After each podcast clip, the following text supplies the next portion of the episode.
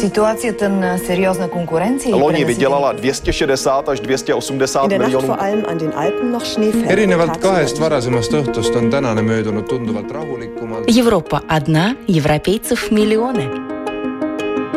A Jobbik azonban bejelentette, hogy egyetlen rendezvényen sem. besökte vdn Michael O'Leary Un tânăr medic român plecat de an bun din țară Разные взгляды на жизнь в программе «Европа лично». Коронавирус еще не выставил нам финальный счет. ЕС готовит пакет финансовой помощи. Хом-офис в номере отеля или как берлинские ательеры повышали свой доход. Во Франции протестуют против сокращения рабочих мест в Рено. Пандемия в проституции, беды берлинских борделей. В Тарту открылся новый пункт раздачи продуктов питания. Сколько лет минеральной воде в вашем стакане?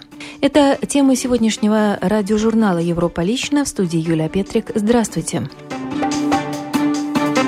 Брюссель формирует пакет экстренной помощи своим членам в размере 750 миллиардов евро на восстановление экономики стран Европейского сообщества. Из них по плану Еврокомиссии Чехии достанется около 20 миллиардов, а в Италию и Испанию отправят 300 миллиардов евро. Справедлив ли предложенный порядок распределения средств из общего европейского котла?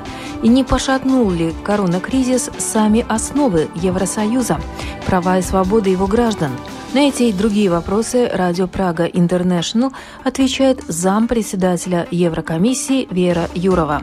Деньги для пакета помощи Евросоюз будет отчасти брать в кредит на мировых финансовых рынках, что вызывает у европейских политиков определенные опасения.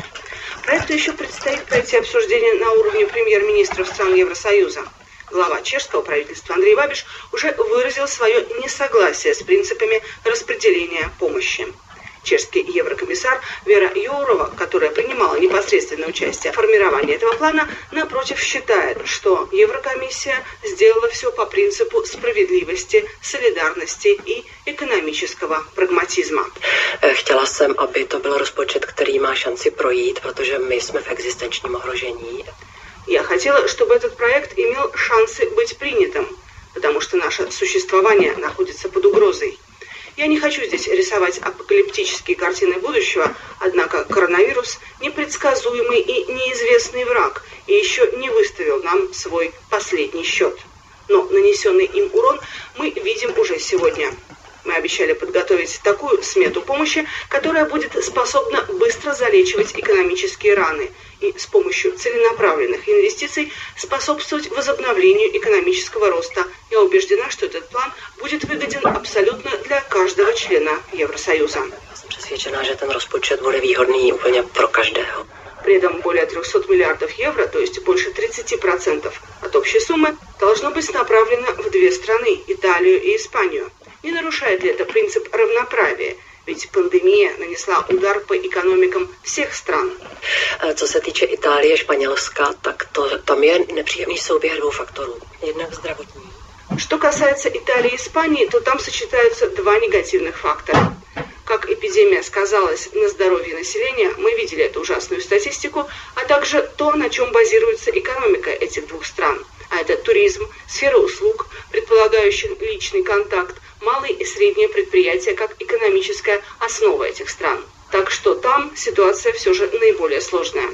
Если мы поможем Италии и Испании, то поможем всей Европе, поскольку нам нужно привести в движение общий рынок, в чем заинтересованы и чехи. celé Evropě, protože my potřebujeme rozhýbat společný trh a to je i zájem Čechů. При этом многие напоминают, что и до эпидемии в бюджетах Италии и Испании дела обстояли не слишком благополучно. Премьер-министр Чехии Андрей Бабиш считает, что таким образом в невыгодном положении оказываются наиболее дисциплинированные страны со сбалансированным бюджетом и низкой безработицей, которые к тому же вовремя отреагировали на эпидемию. К ним он относит и Чешскую республику. То есть они получат меньше денег, поскольку ранее были экономны, что несправедливо. Вера Юрова напоминает, что сейчас на передний план вышли другие расчеты. 750 миллиардов евро – это деньги, предназначающиеся для компенсации ущерба, нанесенного коронавирусом, оценку которого провела Еврокомиссия. И удар по Испании и Италии действительно оказался самым сильным. При этом и Чехия в этой смете помощи не на последнем месте. Из 20 миллиардов, которые получит страна, 8,5 – это гранты, то есть безвозмездная помощь. Остальное – кредиты, которые страна будет возвращать в течение 30 лет. При этом на некоторые отрасли развития республика получила даже больше средств, чем ожидала до кризиса. Как уже говорилось, проект еще предстоит обсуждать и принимать на уровне глав правительств.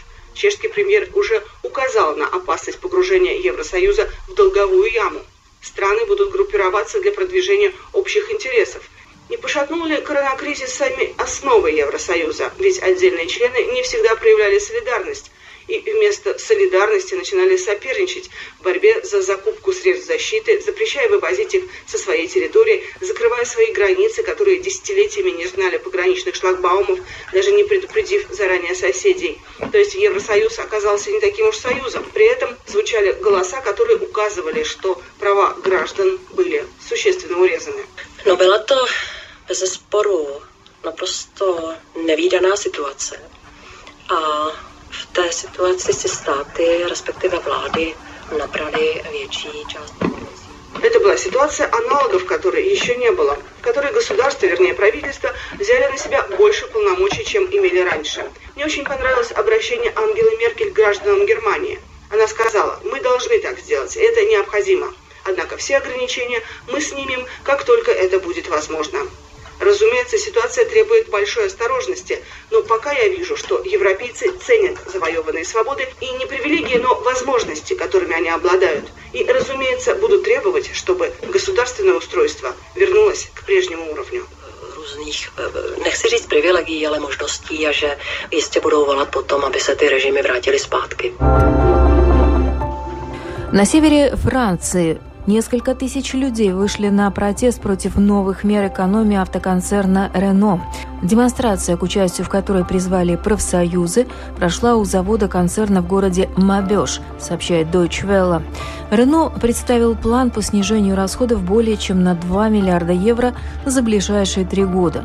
Он предполагает разные меры по оптимизации производства, а также изменения примерно для 15 тысяч сотрудников во всем мире. В частности, примерно 4,5 тысячам работников во Франции будут предложены переподготовка, поощрение увольнения по собственному желанию или другие программы, а более 10 тысяч рабочих мест в других странах будут сокращены. Берлинские отели, которым по распоряжению властей нельзя было принимать туристов, подошли к проблеме пустых номеров креативно. Предложили их горожанам в качестве домашних офисов. Теперь они готовятся к возвращению туристов. Продолжит корреспондент Deutsche Welle. Уже несколько недель Кордула Розенберг ездит в отель Одербергер в берлинском районе Принцлауэрберг как на работу. Там преподавательница снимает номер, место, где она может спокойно проводить семинары для сотрудников бирж труда и образовательных учреждений, и, конечно, все онлайн. Ведь дома ей помимо работы нужно было бы присматривать за двумя маленькими детьми. В день такой номер стоит 55 евро – Home Office на всю неделю обойдется дешевле – 249 евро. Конечно, это сокращает прибыль, и это следует учитывать, но для меня это того стоило. Может быть, это не так бросается в глаза, но для меня было важно иметь возможность работать спокойно и делать мою работу хорошо. Для гостиницы этот формат был вынужденным решением. В течение нескольких месяцев здесь отсутствовали постояльцы, так как коронавирус поставил крест на туризме. По решению властей мы больше не могли принимать у себя туристов. И, конечно, должны были придумать, как сгенерировать хоть какой-то оборот. Тогда office в отеле – это вариант – к сожалению, для нас это только небольшая часть обычного оборота. Но во время коронавируса каждый евро имеет значение, поэтому мы рады, что нашли хотя бы такой источник дохода. С 25 мая туристам в Берлине вновь разрешено останавливаться в отелях, хотя и с некоторыми ограничениями и при условии соблюдения мер предосторожности. Несмотря на это, в отеле Одербергер решили не отказываться и от сдачи номеров под офисы. Мы надеемся, что быстро достигнем 50% загрузки. Это наша цель в настоящее время, то, на что мы рассчитываем. К ситуации, когда отель будет полностью забронирован, мы вернемся не скоро.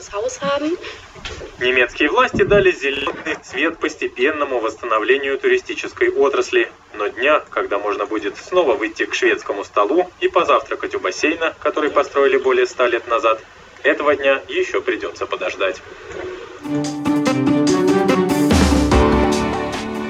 В Германии работа публичных домов приостановлена. Профсоюзы работников секс-индустрии разрабатывают новые санитарные нормы обслуживания клиентов, а консервативно настроенные политики, наоборот, призывают запретить торговлю сексом вообще. Рассказывает корреспондент Deutsche Welle. Шумная улица на юге Берлина – неприметный жилой дом. Этот адрес еще полгода назад был широко известен в узких кругах. Здесь на первом этаже располагался бордель. Но с началом пандемии власти приостановили работу публичных домов.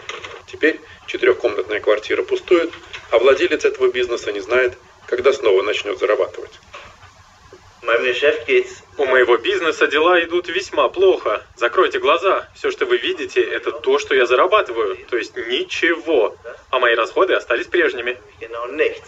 По неофициальным оценкам, в секс-индустрии Берлина занято не меньше пяти тысяч человек. Пандемия оставила их без средств к существованию. Проституция в Германии легализована. У секс-работниц есть и свои профсоюзы. Представительница одного из них так описывает ситуацию в отрасли. Это абсолютная катастрофа. У многих владельцев борделей и клубов постепенно заканчиваются деньги, а будущее неопределенное и не поддается планированию. Нет никаких гарантий. То же касается и занятых в секс-индустрии, среди которых много женщин из Восточной Европы, работающих в Германии. Они сидят у себя на родине и нервничают. Они хотят вернуться в Германию на работу. Профсоюз секс-работниц разработал концепцию по гигиенической адаптации отрасли к новым условиям.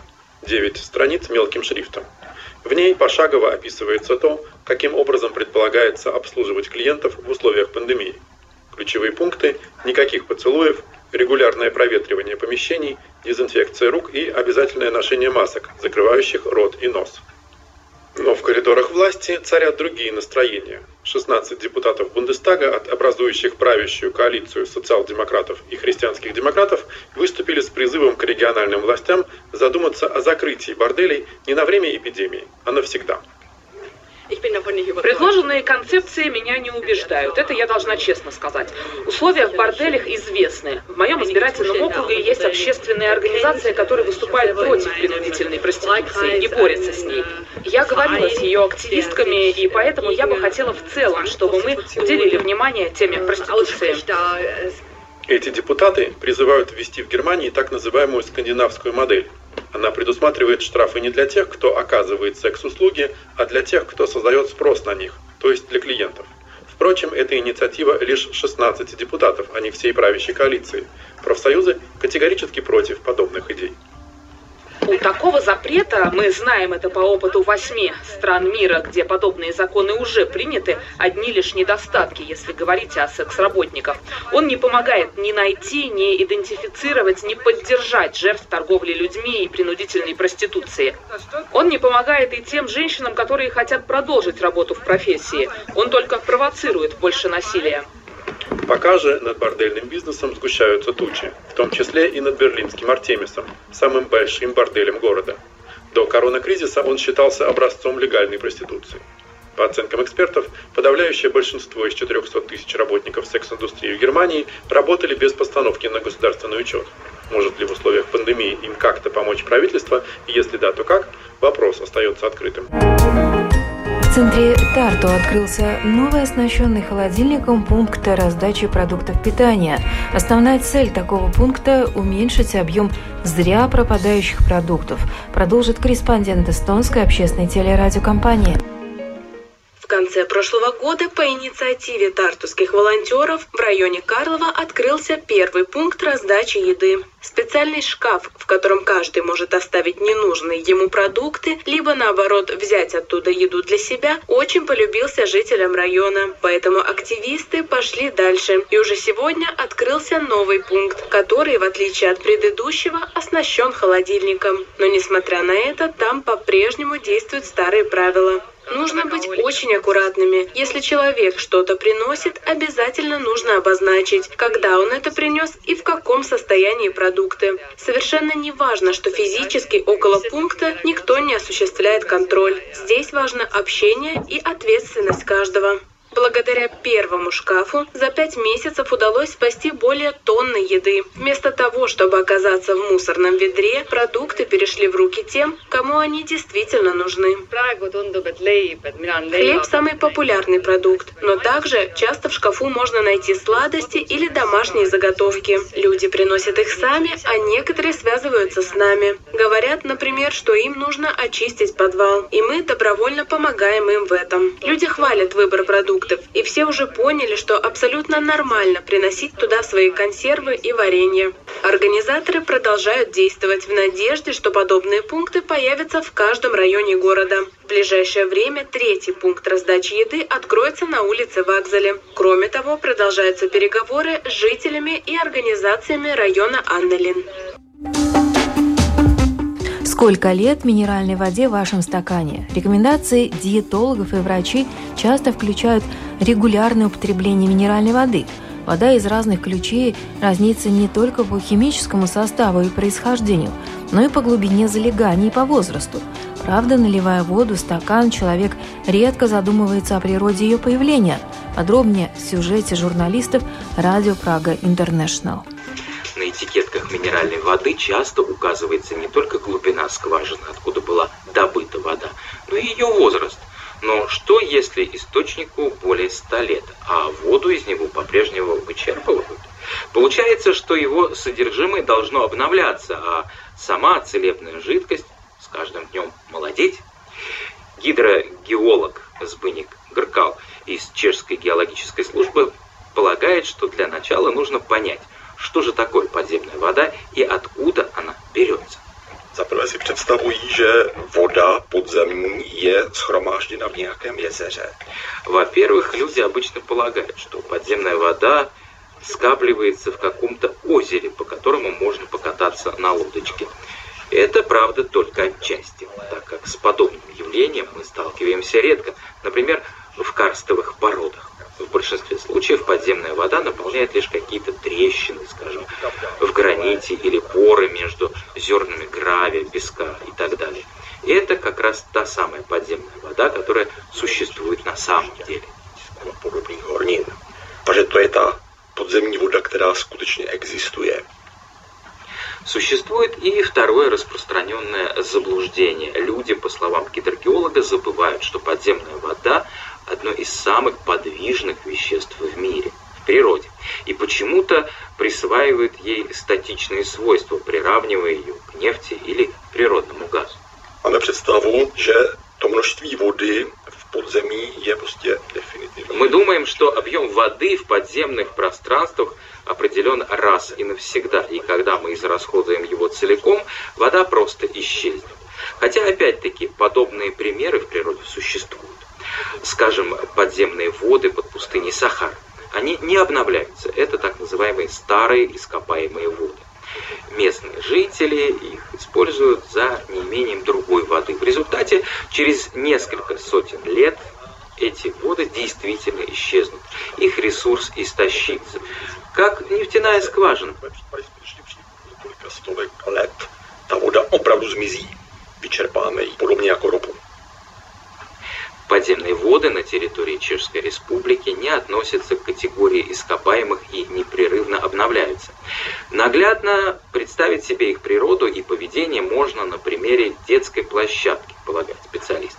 Если в обычную песочницу вылить ведерко воды, то жидкость тут же уйдет с поверхности, просочится между песчинками. Именно так в природе и образуются подземные воды. Ten proces se nazývá infiltrace dochází k zasakování srážky. Этот процесс называется инфильтрация. Жидкость из осадков постепенно проникает под землю и аккумулируется в трещинах и в порах. И очень медленно, повторяю, очень-очень медленно это происходит. И она потом начинает струиться. Velice pomalu, zdůraznuju, velice pomalu začíná proudit. И на этом программа «Европа лично» сегодня подошла к своему завершению. В передаче были использованы материалы медиахолдинга Deutsche Welle, эстонской общественной телерадиокомпании и радио Прага Интернешнл. В студии была Юлия Петрик. Встретимся на будущей неделе с новыми событиями.